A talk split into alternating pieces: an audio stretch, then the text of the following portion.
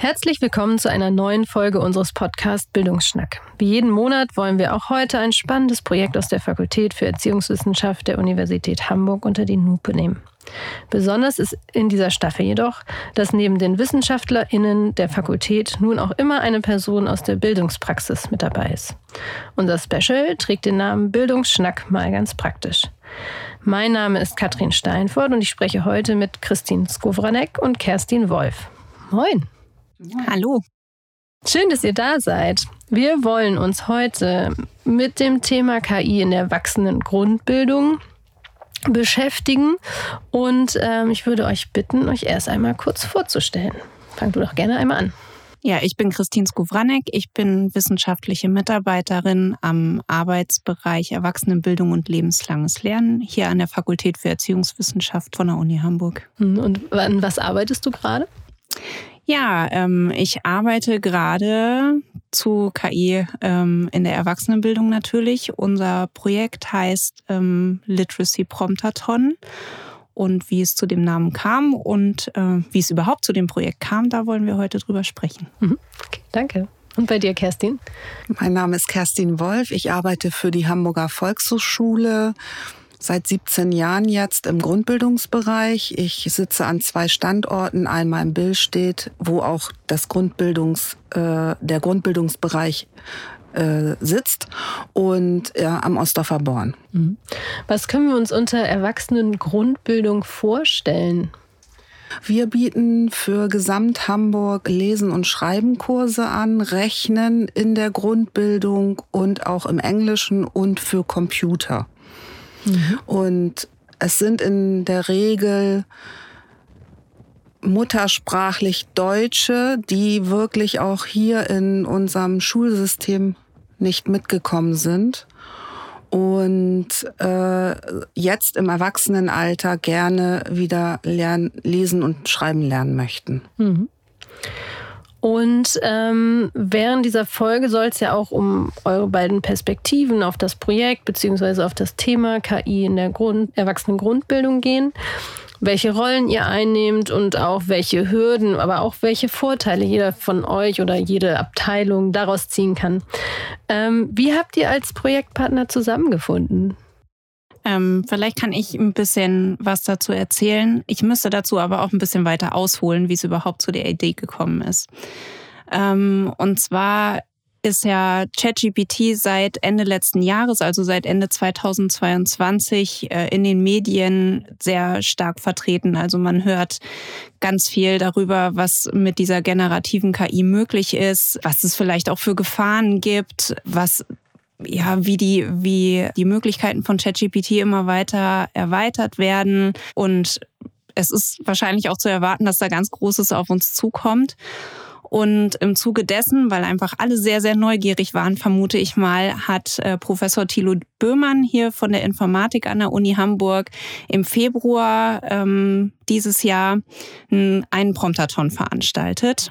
Und äh, wir haben bei uns im Arbeitsbereich von diesem Promptathon erfahren und wir waren einfach neugierig. Was passiert da? Was für Möglichkeiten gibt es? Ähm, es gab bei uns im Arbeitsbereich natürlich auch schon erste Diskussionen darüber, dass Studierende ihre Hausarbeiten damit schreiben. Und ähm, wir waren einfach neugierig, wie funktioniert das? Was passiert da überhaupt? Und wir wollten es ausprobieren. Und dann haben sich äh, vier Personen bei uns aus dem Arbeitsbereich zu diesem Promptathon mit angemeldet. Und wir sind auch da gewesen. Äh, wir sind alle in verschiedenen Arbeitsgruppen gelandet, äh, was auch ganz spannend war.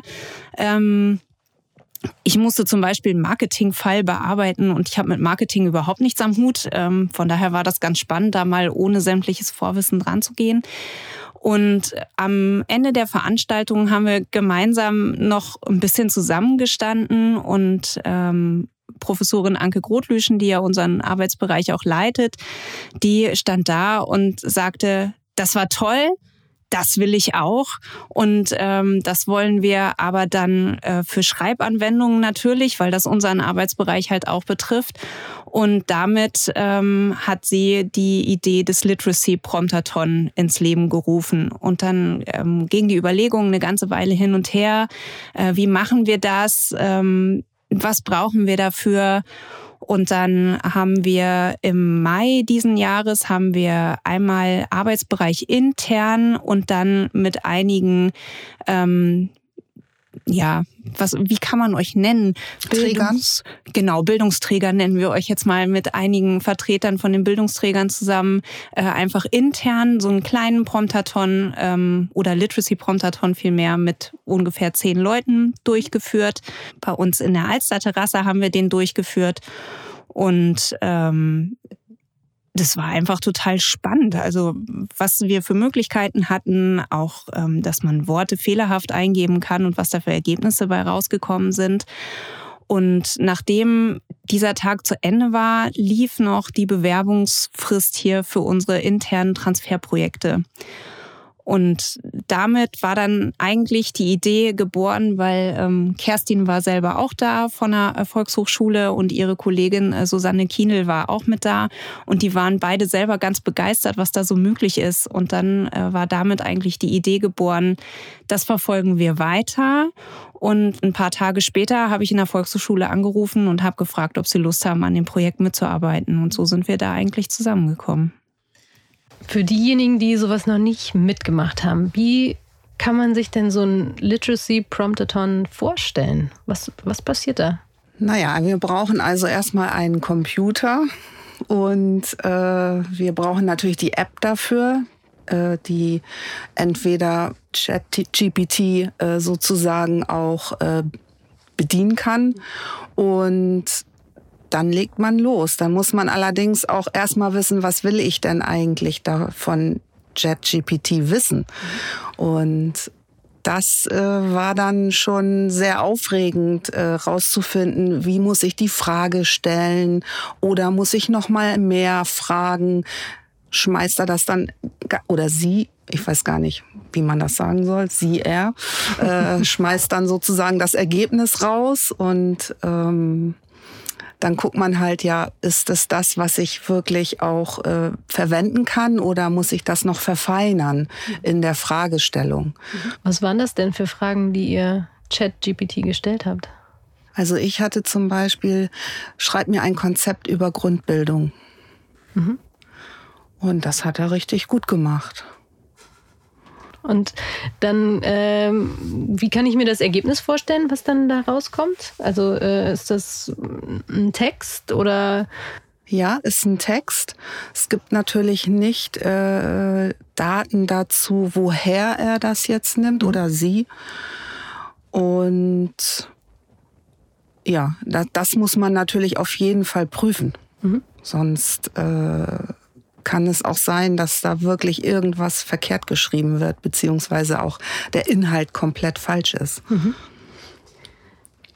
Was wollt ihr herausfinden? Mit welchen Fragen seid ihr an das äh, Projekt herangegangen? Also generell lässt sich ja sagen, dass wir in der Leo-Studie 2018 herausgefunden haben, dass es 6,2 Millionen Deutsche gibt, beziehungsweise 6,2 Millionen er deutsch sprechende Erwachsene gibt, so ist es richtig, die nicht richtig lesen und schreiben können.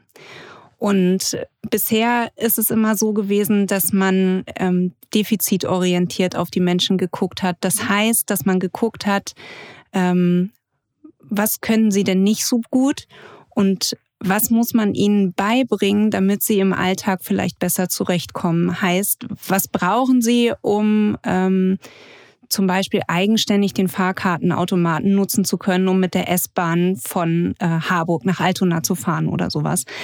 Ähm, und wir erhoffen uns so ein bisschen, dass wir herausfinden können, ob es vielleicht möglich ist, diesen Personen generativer KI an die Hand zu geben, um ihnen den Alltag zunächst erstmal ein wenig zu erleichtern. Mhm. Ich kann in ChatGPT eingeben, schreibe eine Entschuldigung für meine Tochter, weil sie krank gewesen ist und nicht zur Schule gehen konnte. Das kann ich auch fehlerhaft eingeben. Das heißt, ich brauche nicht auf Groß- und Kleinschreibung zu achten. Ich brauche noch nicht mal ganze Sätze zu schreiben. Also ich kann auch reinschreiben, schreibe mir Entschuldigung, Tochter krank drei Tage oder so etwas. Und dann kriege ich trotzdem ein ausführliches Ergebnis raus. Dieses ausführliche Ergebnis kann manchmal aber auch ein bisschen zu ausführlich sein. Deswegen ist das auch alles nicht so ganz einfach. Aber das ist so ein bisschen der Hintergrund, dass mhm. wir einfach auch mal ein Werkzeug an die Hand geben wollten, womit diese Personen arbeiten können und sich zunächst so lange, wie sie wirklich noch massive Probleme mit dem Lesen und Schreiben haben, sich den Alltag damit vielleicht auch ein bisschen erleichtern können. Mhm. Und das können wir aber nicht von unserem Unischreibtisch aus herausfinden. Und deswegen war einfach die Idee da, sich direkt mit der Praxis zusammenzutun und dadurch auch mit diesen Menschen, mit den Betroffenen selber in Kontakt zu kommen und mit denen direkt gemeinsam auszuprobieren, was brauchen die denn überhaupt? Und kommen die mit der Hardware, also mit dem Computer oder mit dem Tablet überhaupt zurecht? Oder können die das nur mit dem Smartphone? Und was braucht es dann überhaupt noch für Funktionen, damit die das dann so nutzen können, wie wir uns das das jetzt an unserem Schreibtisch äh, und in der Wissenschaftsinsel sozusagen vorgestellt haben. Wie können wir uns das Projekt denn dann in der Praxis vorstellen? Also wir haben jetzt erstmal die Kursleitenden, die die Kurse geben, angesprochen, um die sozusagen auch mh, zu bitten, die Teilnehmenden zu fragen. Die haben meistens ein vertrauensvolles Verhältnis zu den äh, Teilnehmenden und über diese Art werden wir dann ja oder haben wir schon zum Teil versucht jetzt äh, Teilnehmer Teilnehmerinnen zu werben kann man sagen. Es ist natürlich schwierig, weil wir haben äh, verschiedene Stufen. Wir haben Stufe 1 bis Stufe 4. Stufe 1 ist wirklich die Buchstabenebene und da sind oft die Teilnehmenden auch noch sehr, denen ist das unangenehm oder peinlich und äh, die, da muss man schon gucken, ob man sie wirklich auch motiviert, das mitzumachen. Äh, bei, in der Stufe 3 oder 4 ist es äh, schon besser, weil da können sie schon Texte schreiben und äh, vier ist wirklich auch nur noch so Grammatik und, und, und Rechtschreibung, die erlernt wird. Ja, und das ist halt die Schwierigkeit, glaube ich, in Stufe eins äh, dort Teilnehmerinnen zu gewinnen. Ich glaube auch, unten, ja, die Kursleitung muss auch dahinter stehen mhm. und auch äh, Lust haben, dass den Teilnehmenden wirklich auch, ähm, ja, schmackhaft zu machen. Mhm. Und ähm, du sagtest vorhin, dass ähm, oder ihr durch diesen Promptathon, den ihr gemacht habt, im, im Kleinen für euch, darüber irgendwie die, ja, das gemerkt zu haben, wie toll das ist und das weitergeben zu wollen. Wäre das nicht auch eine Möglichkeit, das mit den ähm, Kursleitenden zu machen? Ja, auf jeden Fall. Wir hatten gerade ein Kursleitertreffen in der Volkshochschule, was wir regelmäßig alle halbe Jahr machen. Und da haben Susanne und ich das angeboten und eben auch davon erzählt. Und ja, da gibt's dann eben unterschiedliche Reaktionen. Aber, und wir haben eben selber auch gesagt, vielleicht können wir auch dann noch mal in die Kurse selber gehen. Ne? Es ist natürlich zeitaufwendig, aber äh, wäre schön, weil wir ja gerne das ausprobieren möchten und auch davon profitieren möchten. Mhm. Äh, ja, dass nachher dazu geforscht wird mhm. und was gibt es denn für die Volkshochschule an, ich sag mal, Benefit aus so einem Projekt? Also was ist euer Beweggrund da mitzumachen? Also einmal ist der Beweggrund, dass wir selber da gesehen haben, dass unsere Teilnehmerinnen, wie Christine schon gesagt hat, äh, davon auch profitieren können. Und zum anderen, die Volkshochschule bietet zum Teil ja auch schon äh, eigene Kurse für KI an. Allerdings ist das Publikum dann wirklich auch eher äh, keine Grundbildungsteilnehmerin. Das für die Breite zugänglich zu machen, vielleicht, oder? Genau. Ja. Genau. Mhm. Gibt es denn, also wenn, wenn das Projekt jetzt gestartet ist, ihr hoffentlich den ein oder anderen Literacy Promptathon dann mit den Leuten gemacht habt. Was erhofft ihr euch für Ergebnisse? Also was, was soll dabei am Ende herauskommen an, ich sag mal, Transferprodukt in unserer Wissenschaftssprache? Was, was steht da am Ende? Aktuell ist der Plan, dass wir mit mehreren Lernenden diese Literacy Promptathons durchführen, um, wie gerade schon einmal gesagt, erstmal zu gucken, was brauchen die denn überhaupt? Und die Ergebnisse, die wir bei diesen Literacy Promptathons mit den Lernenden herausbekommen, die werden wir wiederum nutzen, um damit ein Workshop-Konzept zu erstellen, um dann Lehrende zu uns in den Workshop einzuladen, so dass diese zum einen dazu befähigt werden, in ihren eigenen Unterrichtseinheiten das dann auch einsetzen zu können und das mit Lernenden wiederum auch eigenständig zu machen und aber auch, um sie darin zu befähigen, dieses Konzept an andere Lehrende wiederum weiterzugeben. So, dass sie, also sie bekommen von uns dann eine fundierte Ausbildung und dann ähm, kann dieses Konzept im Schneeballprinzip quasi weitergetragen werden werden. Mhm. Das ist ein hohes Ziel, was ihr da, was ihr da habt. Auf jeden ja. Fall. Ja. Und ähm, soll das dann in Anführungsstrichen, also wirklich in, in Anführungsstrichen nur an Volkshochschulen äh, stattfinden oder sind auch andere Bildungspraxisträger äh, denkbar, das weiterzuführen?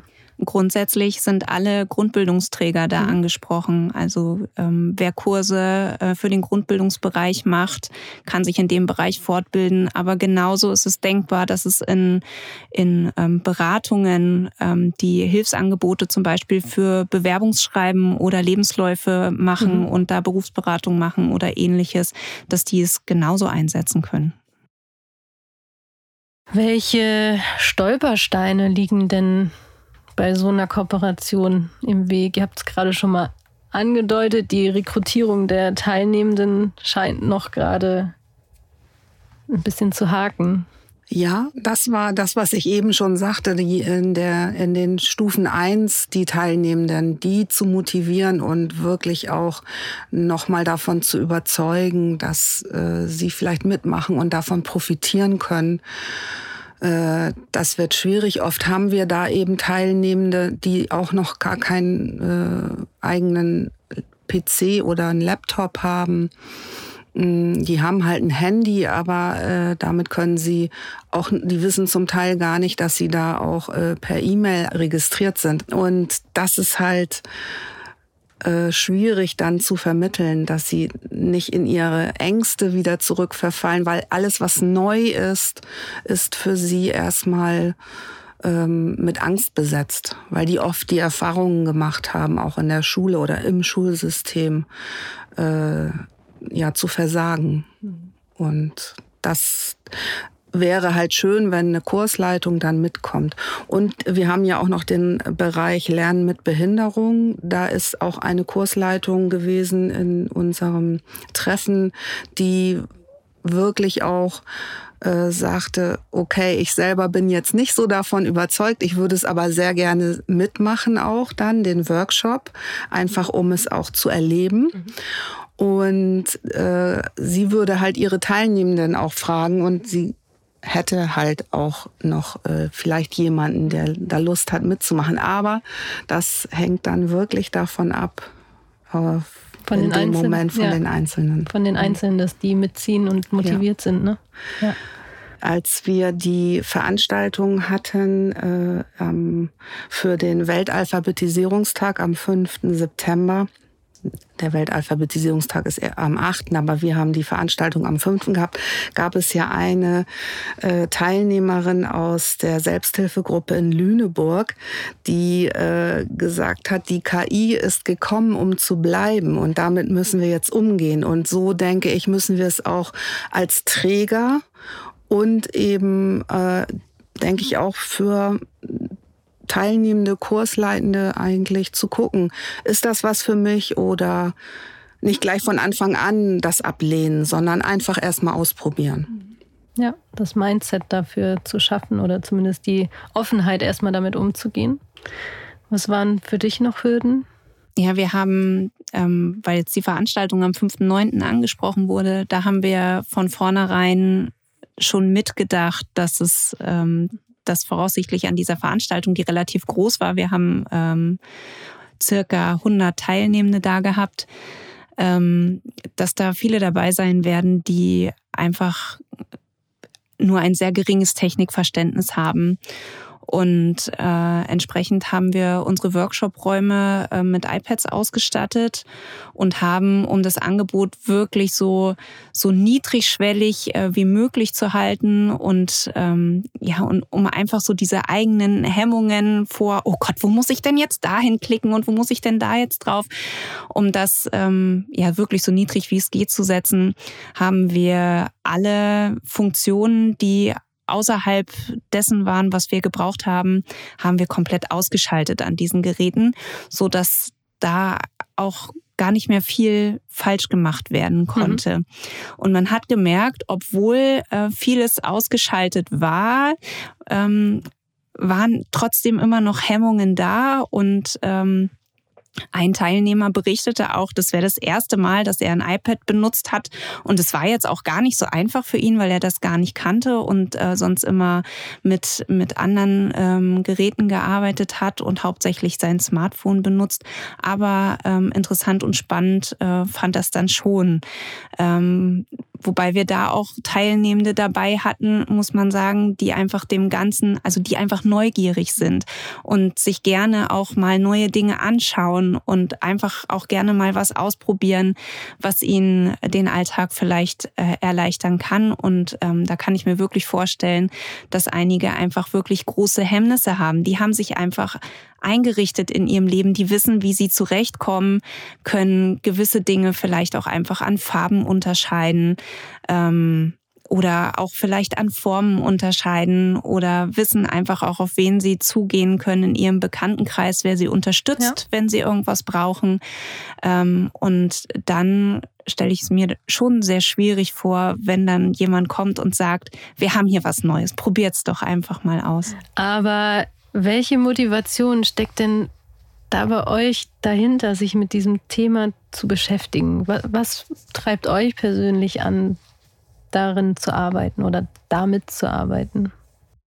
Also bei mir war das wirklich äh, die äh, Einladung äh, der Uni sozusagen. Wir dürfen als Träger mal gucken. Und ich hatte es bis dahin noch nie gemacht. Und war wirklich überrascht, was alles geht. Und habe gedacht und war auch eher so kritisch vorher. Und dachte auch so ja das äh, das brauchen wir eigentlich nicht. Äh, wir müssen auch unser Gehirn selber benutzen. Mhm. aber das können wir ja trotzdem. Mhm. also äh, und eine Hilfestellung ist es glaube ich auf jeden Fall wenn wenn es mal schnell gehen muss. Mhm. so ja. Was ist bei dir? Ähm, es gibt für, für viele Menschen Assistenzsysteme einfach. Und ähm, es war wirklich, also die Intention dahinter war wirklich einfach mal zu sagen, was müssen wir denn diesen Menschen an die Hand geben, damit sie im Alltag wirklich besser zurechtkommen. Und ähm, was absolut utopisch ist zum jetzigen Zeitpunkt, ist natürlich zu sagen, was wäre denn, wenn ich eines Tages einfach mein Handy nehmen kann und die Kamera öffnen kann und es zum Beispiel auf dem Bus halte und mir mein Handy direkt mit Sprachausgabe sagt, welche Buslinie denn da kommt und ob es denn jetzt gerade die richtige ist, die ich wirklich benötige in mhm. dem Moment. Das ist aber eine absolute Utopie. Im Moment ähm, sieht ChatGPT eher so aus, ähm, zumindest in der kostenfreien Version, dass ich wirklich mir mit wenigen Begriffen ganze Texte erstellen lassen kann. Was da im Moment aber gerade für Menschen, die nicht richtig lesen und schreiben können, sehr schwierig ist, dass die Texte, die rauskommen, wirklich sehr lang sind. Ich kann die also nicht unbedingt eins zu eins übernehmen. Ähm, wir sind also immer noch nach wie vor was vielleicht auch ganz gut so ist, damit wir unseren Kopf nämlich nicht ausschalten, sind wir darauf angewiesen, dass ähm, eine gewisse Lese- und Schreibkompetenz einfach da ist, um auch wirklich bewerten zu können, kann ich das denn jetzt überhaupt so verwenden, was da rauskommt. Ein weiter erheblicher Vorteil ist aber auch, dass ChatGPT in alle möglichen Sprachen übersetzen kann. Heißt, dass Personen mit Migrationshintergrund oder geflüchtete Menschen, die in den letzten Jahren hierher gekommen sind, dadurch auch eine erhebliche Erleichterung ähm, bekommen können. Die können in der Regel in ihrer eigenen Muttersprache sehr gut lesen und schreiben und äh, lesen ihren Kindern auch regelmäßig vor und ähm, können da auch komplizierte Texte verfassen in ihrer Sprache. Das ist absolut kein Problem. Aber sie können halt nicht ausreichend Deutsch sprechen und nicht ausreichend Deutsch schreiben. Und gerade für die Menschen ähm, stellt es dann sehr wohl mittlerweile oder gerade auch ähm, ja jetzt zu diesem Zeitpunkt schon ähm, eine erhebliche Erleichterung und Unterstützung dar. Zumindest KI muss ja auch gar nicht unbedingt immer nur Chat-GPT sein. Genau, also, genau. So, also ich denke da gerade an Übersetzungs-KIs, äh, die wir auch, ist ja kein Geheimnis, äh, in, in, der Wissenschaft immer äh, gerne mal einsetzen. Ähm, zum Abschluss interessiert mich einfach noch brennend, gibt es eine Frage, die euch nervt? Eine Aussage, die ihr einfach nicht mehr hören könnt? Ja nimmt die KI den Pädagogen die Arbeit weg. Mhm. Die nervt mich. Warum nervt sie dich? Ja, äh, was ich eben schon sagte, im Grunde war ich ja auch so ein bisschen erstmal kritisch, aber äh, ich glaube, es braucht einfach immer mal auch, dass wir es ausprobieren dürfen und dann kann man ja kritisch sein danach. Und dann kann man für sich auch selber überlegen, will ich das oder will ich das nicht. Aber ganz einfach nur diese Frage, äh, die dann aufkommt, ist, äh, ja, nervt mich dann so, wenn, wenn es noch gar nicht ausprobiert ist. Mhm. So. Und bei dir? Hast du noch was anderes, was dich nervt? Nee, eigentlich nicht. Gut.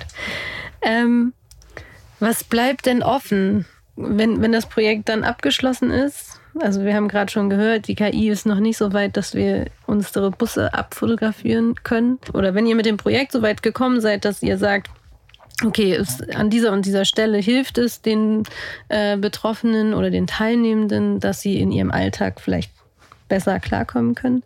Was ist dann so der nächste Schritt? Wo soll es dann weitergehen? Also ich würde mir wünschen, dass gerade in der Medienkompetenz in Verbindung mit der KI eben weiter kritisch zu dem Thema geguckt wird. Mhm. Es gibt ja auch viele Fakes, Fake News. Äh, das ist wichtig, dass das eben auch noch mal dann weiter beleuchtet wird und hm, damit dann auch so ein Zugang gefunden werden kann, wie gehe ich damit um, gerade wenn Menschen nicht gut lesen und schreiben können. Mhm. Und ja auch, also ich habe gerade so den Eindruck gekriegt, es ist, ist ja den Menschen auch nicht damit geholfen, dass sie den, den äh, Bus abfotografieren. Dabei sind sie ja in ihrem Alltag noch nicht kein Stück weiter. Das hilft ihnen vielleicht im ersten Moment, aber weitergeholfen ist ihnen auf lange Sicht ja auch nicht damit. Also generell lässt sich aber auch sagen, dass wir mit den generativen KIs total am Anfang stehen gerade. Mhm. Dass ähm, dass ChatGPT für die Öffentlichkeit äh, kostenfrei zugänglich gemacht wurde, ist jetzt gerade ziemlich genau ein Jahr her.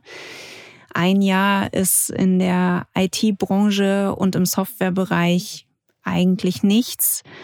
Ähm, OpenAI hat gerade äh, letzten Monat wieder ein großes neues Release an neuen Funktionen gehabt, ähm, woraufhin man einfach auch ja seine eigene Grundlagen äh, oder seine eigenen seine eigenen Anwendungsmöglichkeiten entwickeln kann, ähm, die KI mit eigenen Daten füttern kann, die dann wiederum abgerufen werden.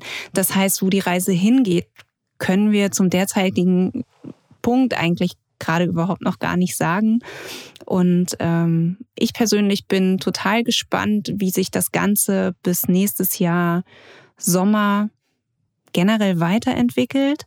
Und ähm, Ich bin mir sicher, dass wir viele interessante Dinge rausfinden werden. Und ich bin mir aber auch sicher, dass genau durch diese vielen interessanten Dinge, die wir rausfinden, sich auch wieder ganz viele neue Fragen auftun.